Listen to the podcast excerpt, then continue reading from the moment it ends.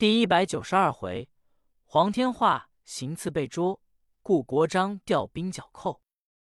话说双沟护备张三郎一见邵华峰，说：“常州府现在调官兵，要前来攻打慈云关，祖师爷早做准备。”邵华峰一听，气往上撞，说：“这是祭奠和尚的蛊惑，哪位先生去到常州府，把知府连祭颠西一并给我杀了，算奇功一件？哪位敢去？”大众听这话。目瞪痴呆，并没人答话。邵华峰说：“莫不成这些人就没有一位敢去的吗？”话言未了，旁边有人答言说：“祖师爷不必着急，这件事我去。”邵华峰一看，说话这人乃是都天道长黄天化。邵华峰说：“黄道兄，你有这样胆量？”黄天化说：“这小事一段。”无奈我一个人，单丝不线，孤树不灵。一个人是死的，两个人是活的，哪位跟了我去？大众一个个并没人答话。黄天化说：“众位都畏刀避剑，怕死贪生吗？既是众位都不敢去，我只好一个人去吧。”邵华峰说：“黄道死你去，待山人敬你三杯酒。”以助英雄之福。黄天化说：“祖师爷不必预备酒，等我回来，将知府季娥的人头带来再喝，方显我的英明。”邵华峰说：“好，道兄请罢。我等眼观贵旗节，耳听好消息。但愿你到那里，旗开得胜，马到成功。”黄天化立刻告辞下山，直奔常州府而来。书中交代一落笔难写两件事。济公前鲁修真去救误产走后，少时有人进来回真。外面有金毛海马孙德亮、火眼将朱孙德明、水夜叉韩龙、浪里钻韩庆四个人前来禀见。济公吩咐叫他等进来。四个人来到书房，一见和尚，孙德亮说：“我等奉圣僧之命，够奔慈云观破贼船。”我四个人心高兴做，要打算拿少华峰，不想被贼人妖术所擒。幸亏少师傅误缠去，把我四个人救出龙潭虎穴，叫我四个人回来。圣僧还有什么用我等之处？和尚说：“还有一事奉烦。”孙德亮说：“圣僧有话只管吩咐，我等只要能行，万死不辞。”和尚说。我这里有一封锦囊，富尔如此这般，照我自检行事。你四个人奔西湖灵隐寺去吧。四个人点头答应。和尚叫知府给四个人拿了五十两做盘费，四个人告辞去了。少时，小悟禅也回来了。济公说：“我不叫你去，你不听。”悟禅说：“我没想到这个妖道真厉害，要不是鲁修真前去救我。”我命休矣。和尚说：“我这里不用你，你们到西湖灵隐寺去。富尔如此如此，谨记在心。我已然派孙德亮四人去了，恐其他四个人办理不善。你去过了，下月十五再回来，不准违背我的话。”小悟禅点头，正说着话，有人进来回禀：“鲁修真回来了。”和尚叫人把鲁修齐让进来。鲁修真说：“圣僧吩咐的事，我都办了。少师傅可曾回来了？”和尚说：“回来了。”小悟禅过来答谢鲁道爷救命之思。和尚说：“悟禅，你去罢。”悟旦告辞走了。和尚说：“真人多有辛苦。”鲁修真说：“圣僧还用我不用？”和尚说：“真人先请回山。”鲁修齐告辞去了。知府说：“圣僧，贼人势派太大了，圣僧你看怎么办才好？我已然知会了兵马都监，叫他调官兵去办案，可不定怎么样。”和尚说：“大人不用忙，慢慢的商量着办。”知府见天光已不早了，吩咐在书房摆酒，陪着和尚吃饭，直吃到二更后。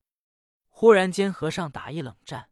和尚一按灵光，早已察觉明白，口念：“阿弥陀佛，善哉善哉。”知府顾国璋说：“圣僧什么事？”和尚说：“没什么事，我变个戏法给你瞧。”顾国璋说：“什么戏法？”和尚说：“我便平地抓鬼给你瞧。”知府纳闷，不懂得什么叫平地抓鬼。书中交代，此时都天道长、黄天化早来了。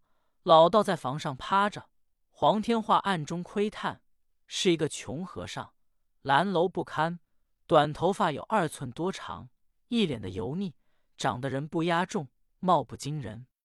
黄天化心里说：“这就是几癫僧，我打算是象长三头，肩生六臂，脚蹬肩膀，走到人上之人呢。”真是闻名不如见面，见面胜似闻名。原来是一个盖僧。据我看，大概也没有什么能为。心中正在思想，听和尚说要变戏法。黄天化一想，我何必等着他睡了行刺呢？简直下去亮刀把他杀了就完了。心里正在打算，主意未定。和尚在屋中用手一指，口念。野蛮的八迷猫，野赤令鹤，黄天化就仿佛有人推他一把，由屋上翻身掉下来，把知府吓了一跳。手下人说：“有贼！”立刻把老道按住捆上，拿到房中。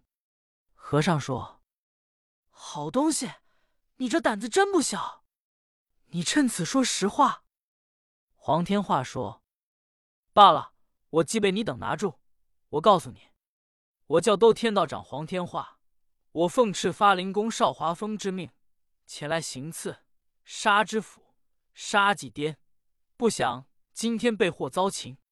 这是一往真情实话，杀堕存留，任凭于你。和尚说：“大人，你派人先把他钉了入狱。”知府立刻派手下人。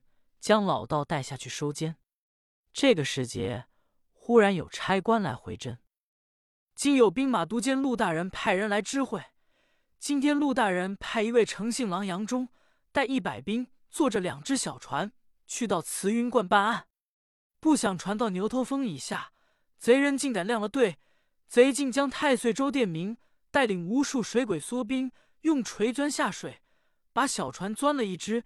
诚信狼羊老爷阵亡了，那一百官兵落水，淹死五十三个，逃回四十七名，糟蹋了一只船。兵马都监陆中陆大人派人来报。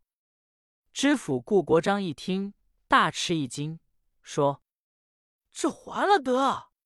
贼人竟敢拒捕官兵，情同反逆，慈云观简直是反了。